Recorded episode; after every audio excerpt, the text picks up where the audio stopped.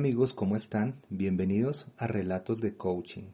Soy Giovanni Junco, Community Manager del equipo de Linae Life Coach. Estamos acá con Lina Escobar porque queremos contarles una nueva experiencia de las sesiones de coaching de Lina. Hola Lina, ¿cómo estás? Hola, ¿cómo están? Me encanta saludarlos y bueno, me encanta que estén aquí para que vivamos otro momento de relatos de coaching en el que podamos hablar sobre alguna experiencia que ocurrió en alguna de mis sesiones de esta semana. Cuéntanos de qué vamos a hablar hoy.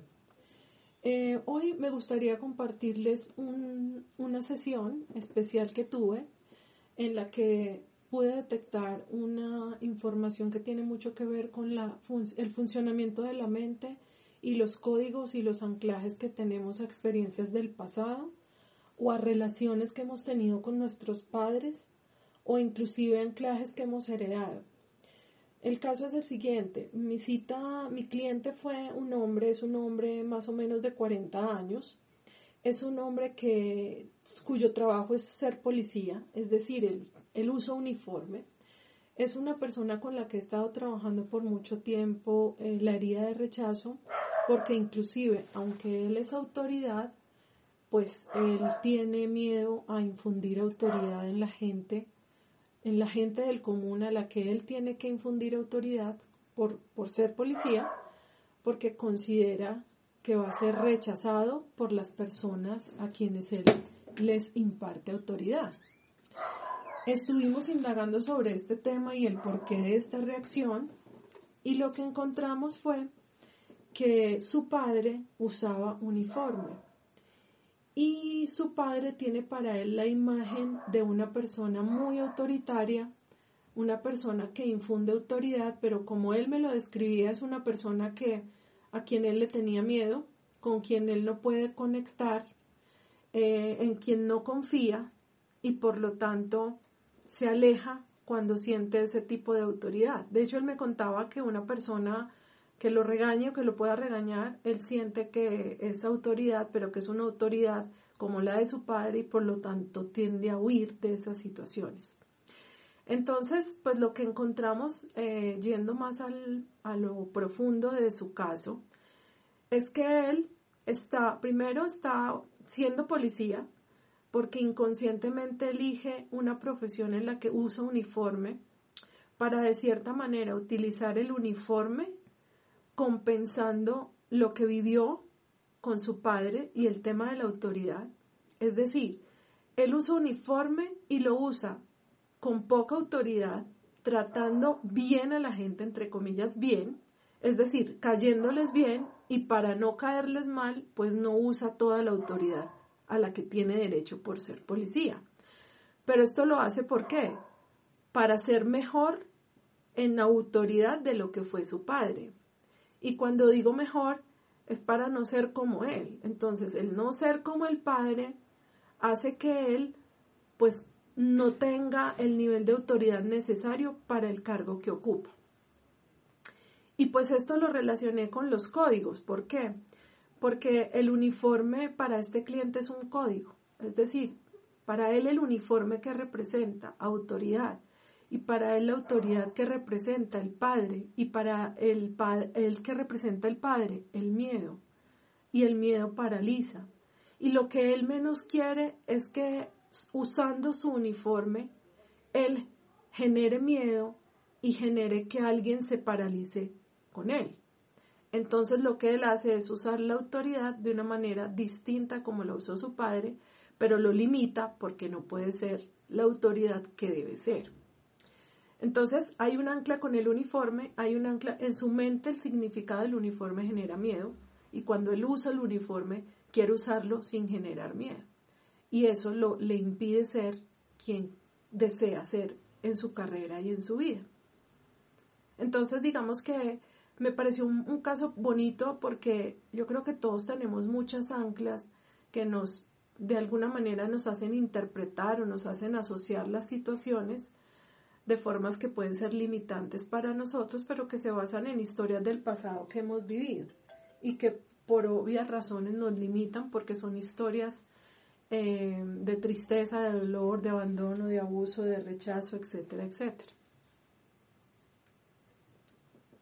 Em, yo creo que eso nos pasa a muchos, ¿no? El, primero el, lo que hemos aprendido durante nuestra vida con nuestros padres y lo que queremos repetir de ellos y lo que no queremos repetir. Y eso se nota muchísimo en este caso, el, el no querer repetir de, de, este señor el miedo que vivía con, con, su padre y con la autoridad que él ejercía. Em, a mí me recuerda mucho mi, mi experiencia con mi padre, que em, él tomaba mucho y, y, nos dejaba solos en casa. Y eh, mi, mi pensamiento en ese entonces era, yo no quiero tomar, yo no quiero ser como mi padre, yo no quiero ser alcohólico. Y rechazaba la cerveza y rechazaba mucho los, los momentos sociales en donde podría haber eh, contacto con el alcohol. Y ya después de haber sanado un poquito eso, pues ya puedo disfrutar de, de eso, puedo disfrutar de, de, tomarme un trago, de tomarme una cerveza con, con mi esposa y también de, de estar con amigos compartiendo como lo hacía mi padre. Entonces, posiblemente me imagino yo que lo que, lo que quieres trabajar con él ahora es que él acepte a su padre, que tome, que tome esa fuerza que, que debe tener de él para también trabajar con, con su propia autoridad y, y, poder desempeñarse en el, en el rol que él ha escogido ejecutar en su vida, ¿no?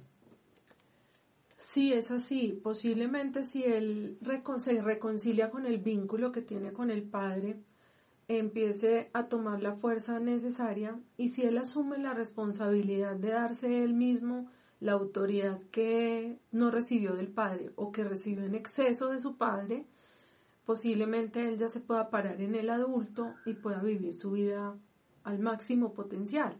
Pero esto solo ocurrirá si él se hace responsable de modular la autoridad que él mismo puede darse y luego ahí sí podrá proyectar esa autoridad en la gente con la que él trabaja, porque pues si él es un policía, él es una persona que tiene que tener cierto carácter para poder impartir autoridad. Y lo que yo le decía a él es que cuando él tiene esa figura de autoridad en su vida, en su historia, eh, laboralmente hablando, la gente del común son como niños que necesitan del padre que les diga cómo hacerlo bien. Y si él no tiene la fuerza para decirle a esos niños simbólicos, a esos hijos simbólicos, cómo hacerlo bien, pues los hijos simbólicos se sienten huérfanos. ¿Qué es lo que pasa en las familias? No, si no hay un padre que impone autoridad, el hijo se, pone, se queda huérfano. Si no hay un padre que pone límites, ese hijo se queda huérfano. Entonces lo mismo pasa en el caso, en el sistema en el que hay un policía que es autoridad y hay un, hay un agente del común como nosotros que está cumpliendo reglas o no.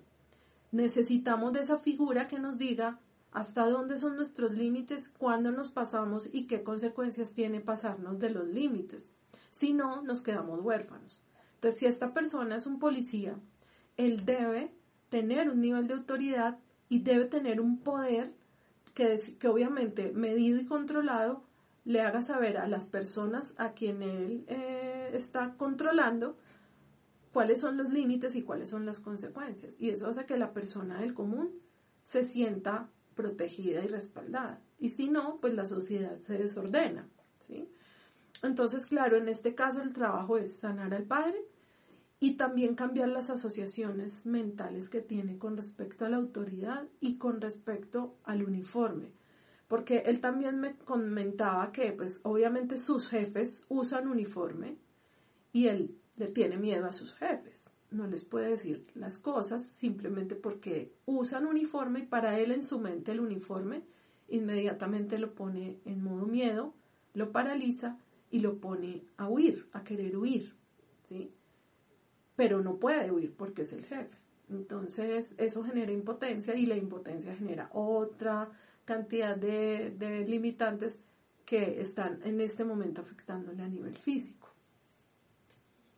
Entonces, em, bueno, escuchando también el caso, me estaba preguntando cómo, cómo estás trabajando con él la herida de rechazo que tiene, porque me imagino que eso también, o sea, él es un niño herido y, y está actuando como un niño herido frente a sus superiores.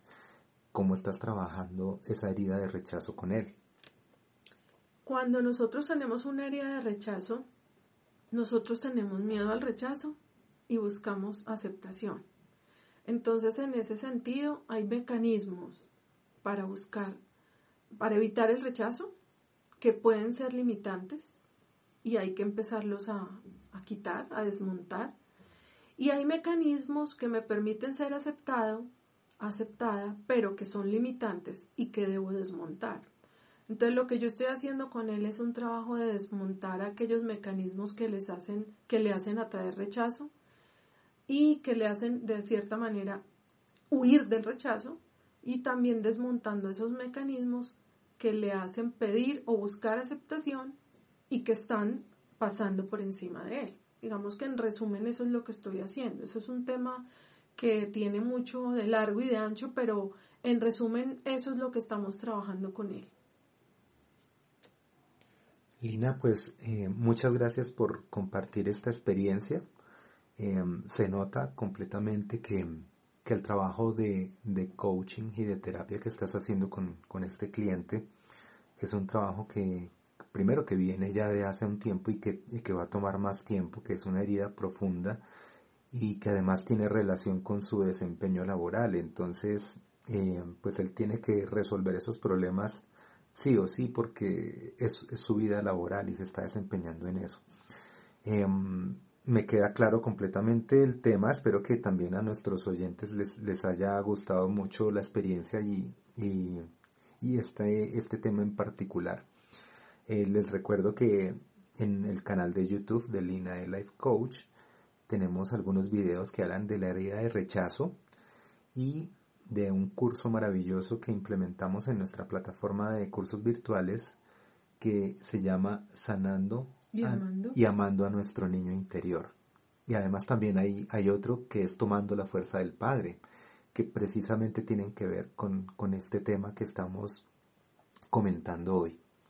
Entonces, eh, bueno, me, me, despido, soy Giovanni Junco, muchas gracias por escucharnos. Lina, eh, por favor, despídete de la audiencia. Muchísimas gracias por escucharnos, por permitirnos entrar en, en, en, sus cabezas y nos vemos en un próximo capítulo de Relato de Coaching. Bueno, yo finalmente les digo, eh, en, el, en el podcast hay un enlace de Linktree que lleva a todas las redes sociales, a nuestros cursos, al WhatsApp. Eh, les voy a dejar acá el número, más 57 304 243-2433. Ahí me pueden contactar y yo les doy la información necesaria para contactarse directamente con Lina para sesiones personales, para talleres, para cursos y todo lo demás relacionado con ella. Un gran abrazo y nos vemos en el próximo capítulo de Relatos de Coaching. Hasta luego.